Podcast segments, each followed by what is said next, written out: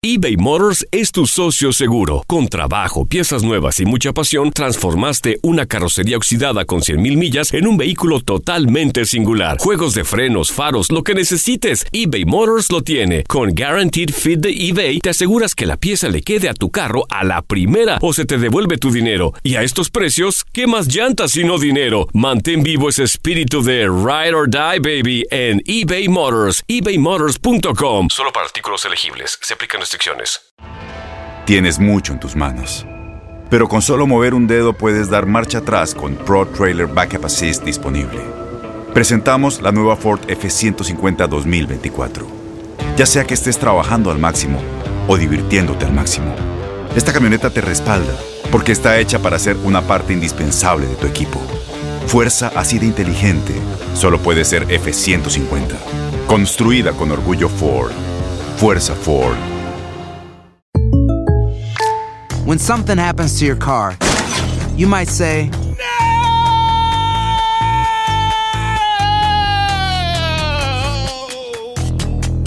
My car. but what you really need to say is something that can actually help. Like a good neighbor, State Farm is there. And just like that, State Farm is there to help you file your claim right on the State Farm mobile app. So just remember, like a good neighbor, State Farm is there. State Farm, Bloomington, Illinois. Boost Mobile tiene una gran oferta para que aproveches tu reembolso de impuestos al máximo y te mantengas conectado. Al cambiarte a Boost, recibe un 50% de descuento en tu primer mes de datos ilimitados. O, con un plan ilimitado de 40 dólares, llévate un Samsung Galaxy A15 5G por $39.99. Obtén los mejores teléfonos en las redes 5G más grandes del país. Con Boost Mobile, cambiarse es fácil. Solo visita boostmobile.com. Boost Mobile, sin miedo al éxito. Para clientes nuevos y solamente en línea, requiere AroPay. 50% de descuento en el primer mes requiere un plan de 25 dólares al mes. Aplican otras restricciones. Visita boostmobile.com para detalles.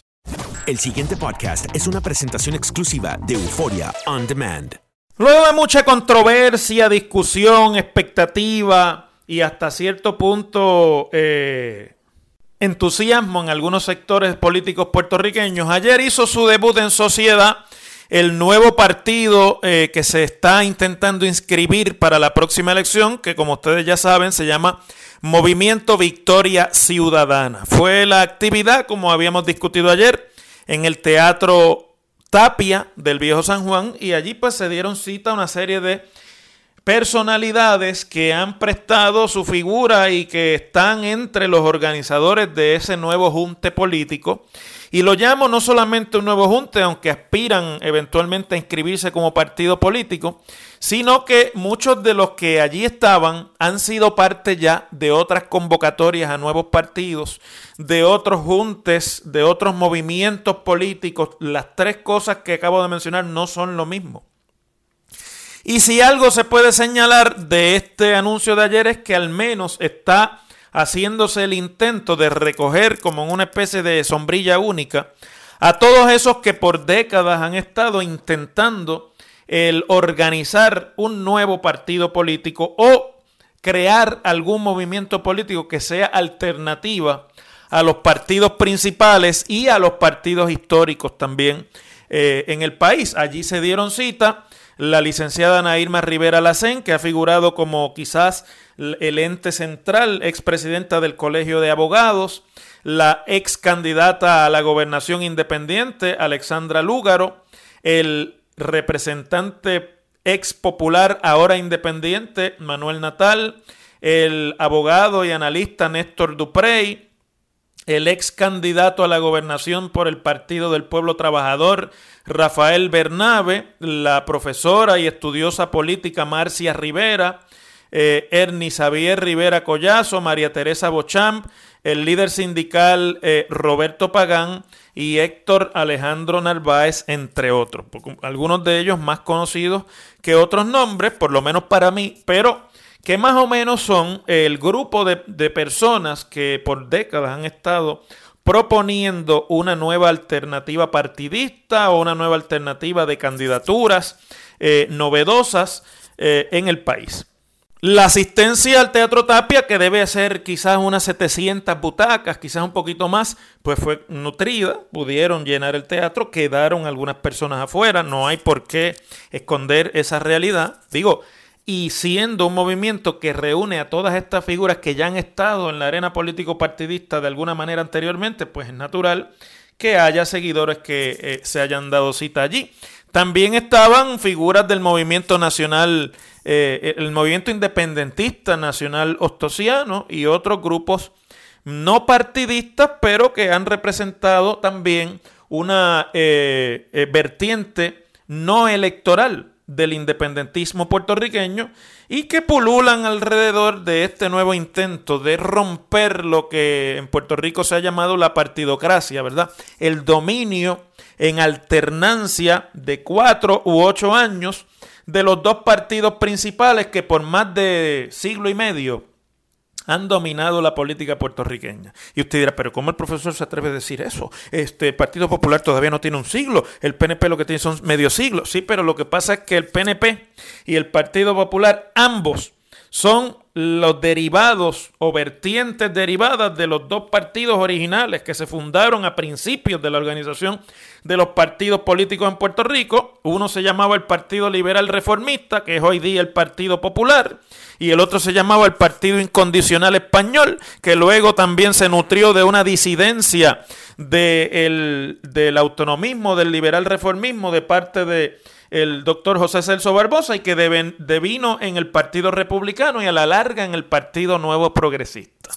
Por lo tanto, el hilo conductor de aquellos dos primeros partidos hace siglo y pico, casi dos, a estos dos partidos principales de hoy día, es bien clarito y están ahí intactos básicamente a lo largo ya de muchos años en nuestra historia política, habiendo inclusive pasado, que es algo que aquí se ha discutido muy poco, por un periodo entre 1924 y 1940 en el que se permitieron la organización de alianzas políticas. En el 24 se formó la Alianza Puertorriqueña, que la formaban el Partido Republicano y el Partido Unión de Puerto Rico.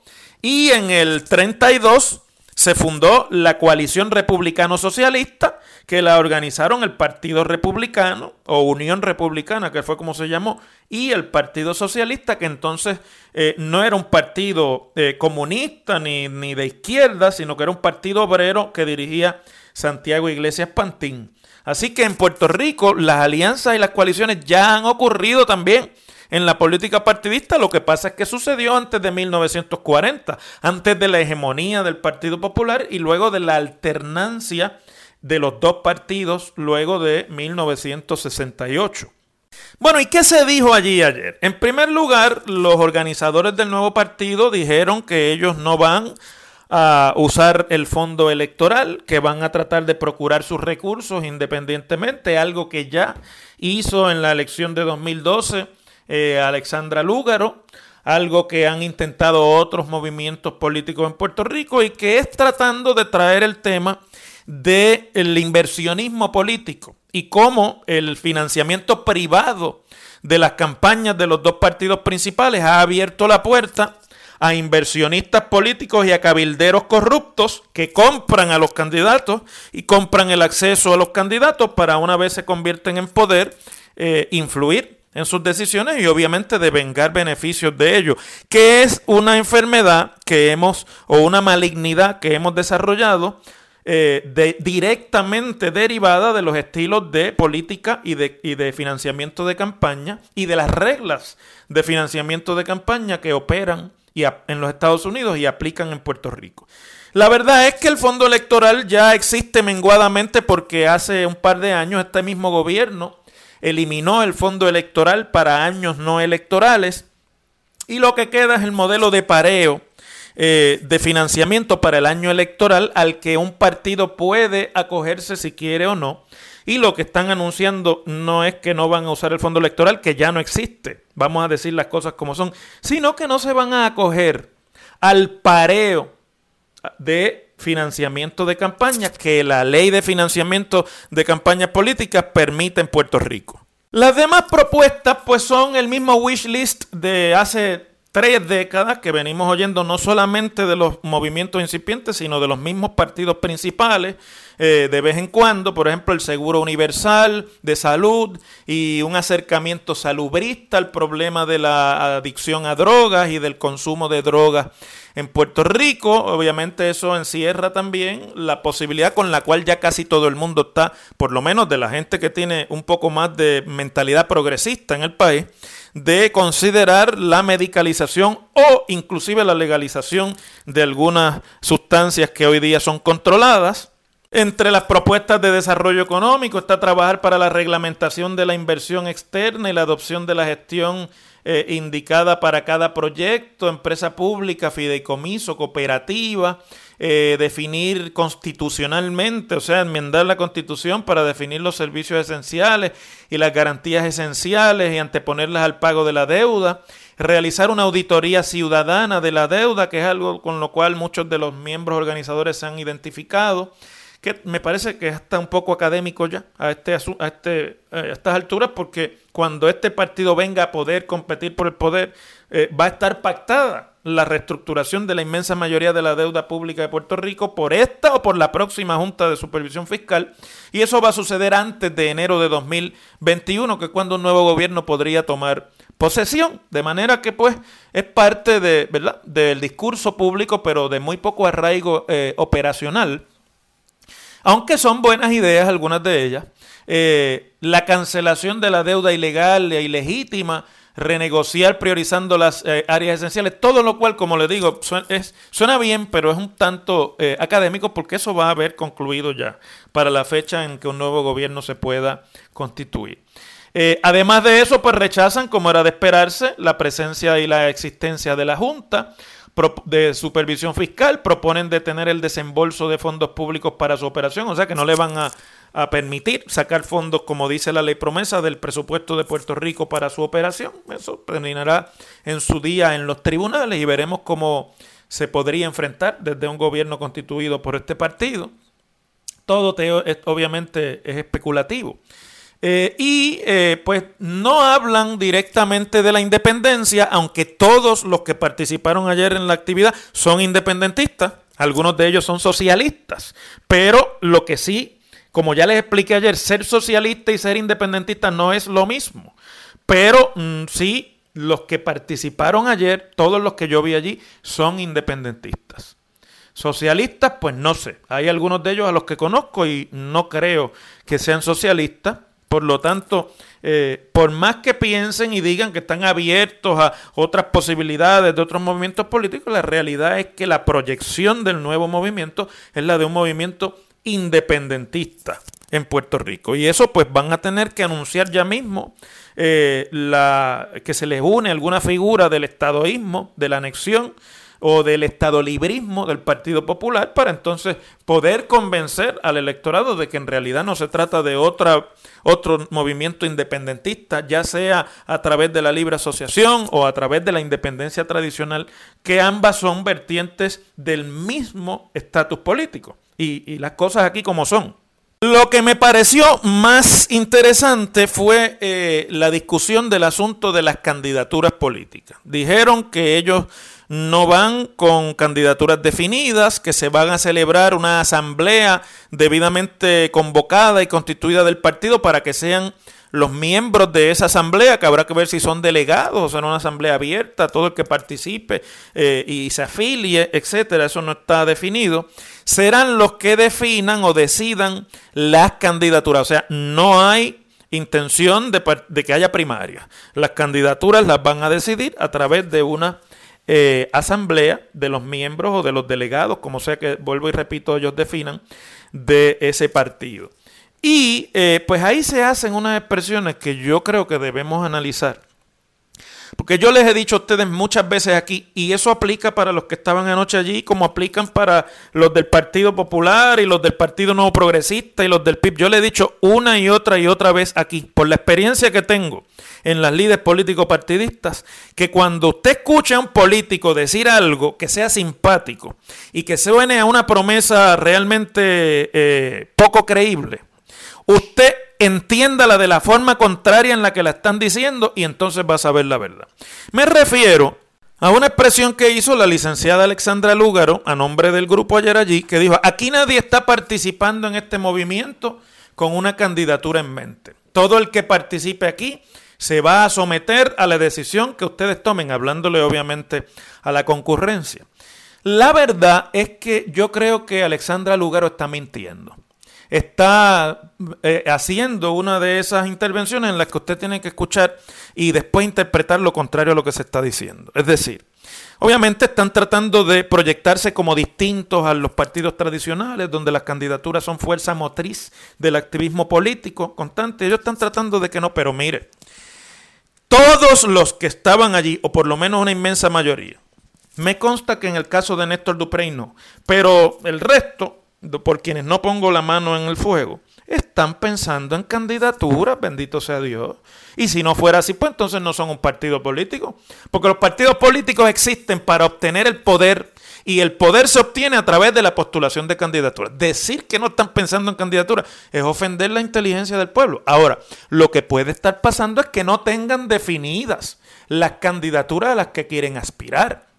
Pero a mí no me queda la menor duda de que Alexandra Lúgaro está pensando en una candidatura. No me queda la menor duda de que Manuel Natal está pensando en una candidatura. No me queda la menor duda de que, eh, ¿cómo se llama? Rafael Bernabe está pensando en una candidatura.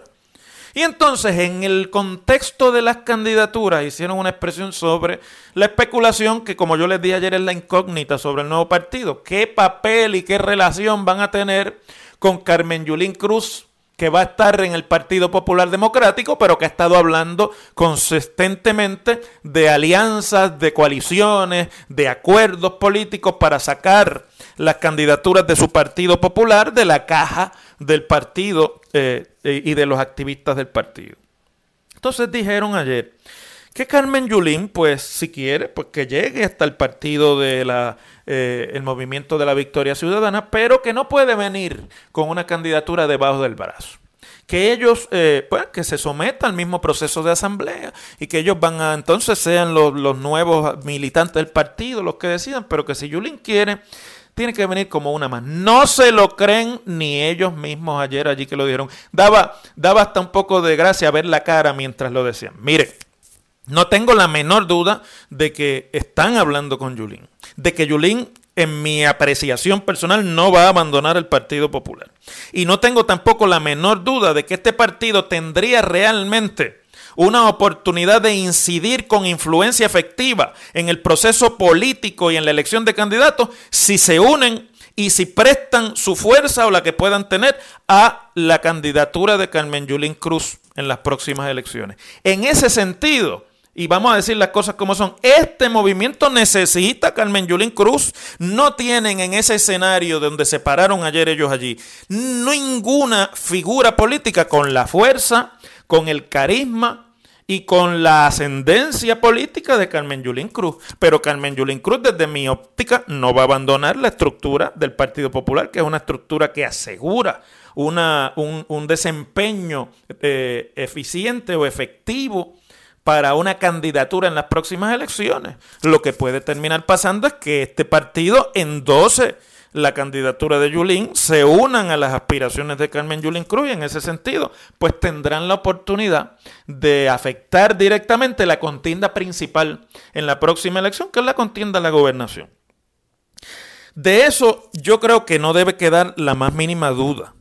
Y además creo que pues no hay nada de malo en eso. Así es como funciona la política partidista y esta es un grupo que por más que intenten decir que no quieren ser como los partidos, que por más que intenten decir que son distintos, la realidad es que están organizando un partido político y los partidos políticos, sea en Puerto Rico, sea en Venezuela, sea en México, sea en los Estados Unidos, sea en la Cochinchina, en la Conchinchina también funcionan todos de la misma manera y con la misma lógica.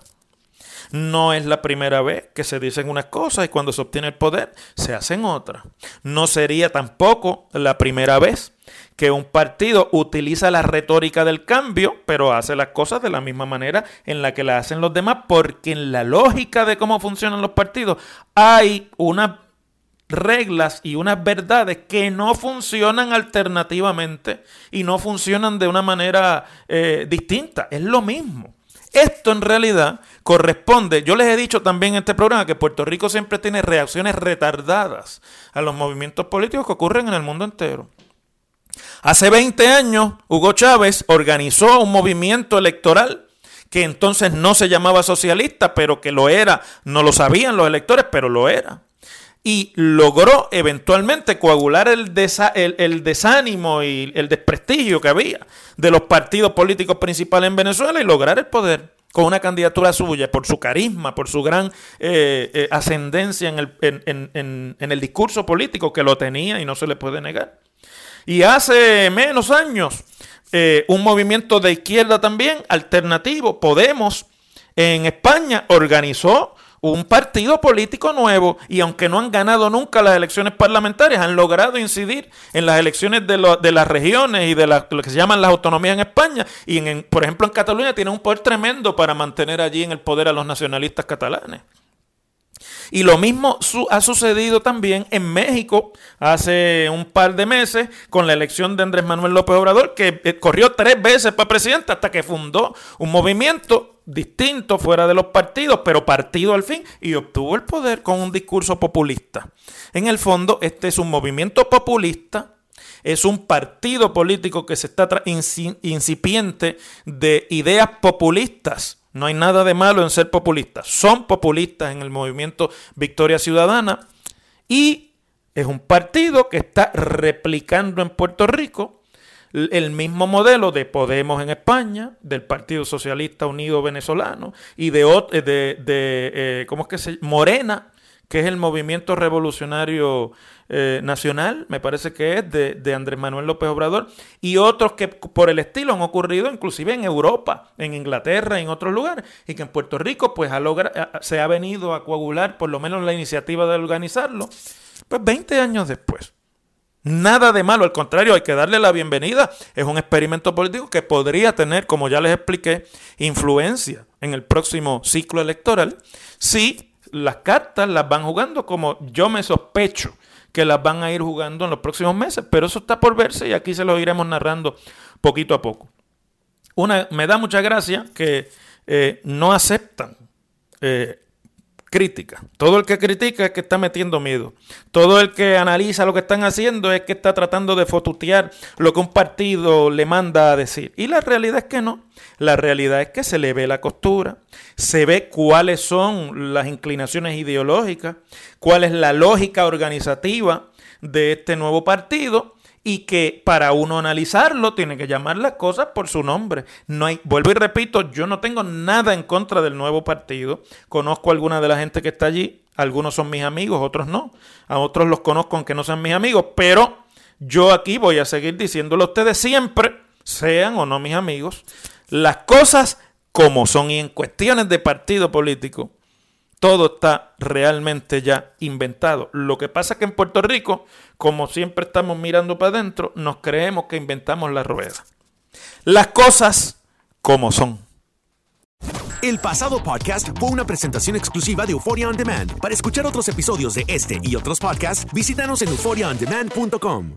Boost Mobile tiene una gran oferta para que aproveches tu reembolso de impuestos al máximo y te mantengas conectado. Al cambiarte a Boost, recibe un 50% de descuento en tu primer mes de datos ilimitados. O, con un plan ilimitado de 40 dólares, llévate un Samsung Galaxy A15 5G por $39.99. Obtén los mejores teléfonos en las redes 5G más grandes del país. Con Boost Mobile, cambiarse es fácil. Solo visita boostmobile.com. Boost Mobile, sin miedo al éxito. Para clientes nuevos y solamente en línea, requiere AroPay. 50% de descuento en el primer mes requiere un plan de 25 dólares al mes. Aplican otras restricciones. Visita Mobile para detalles. Este abril te invitamos a nuestra feria virtual Univisión Contigo rumbo a la universidad. Conéctate virtualmente con representantes de colegios y universidades en la costa este, desde Nueva York a Florida. Aprende sobre ayuda financiera, becas y otros recursos para continuar tu educación. Regístrate para asistir y para la oportunidad de ganar una tableta. Te esperamos en Univisión Contigo rumbo a la universidad del 3 al 9 de abril. Regístrate ya en univision.com diagonal universidad.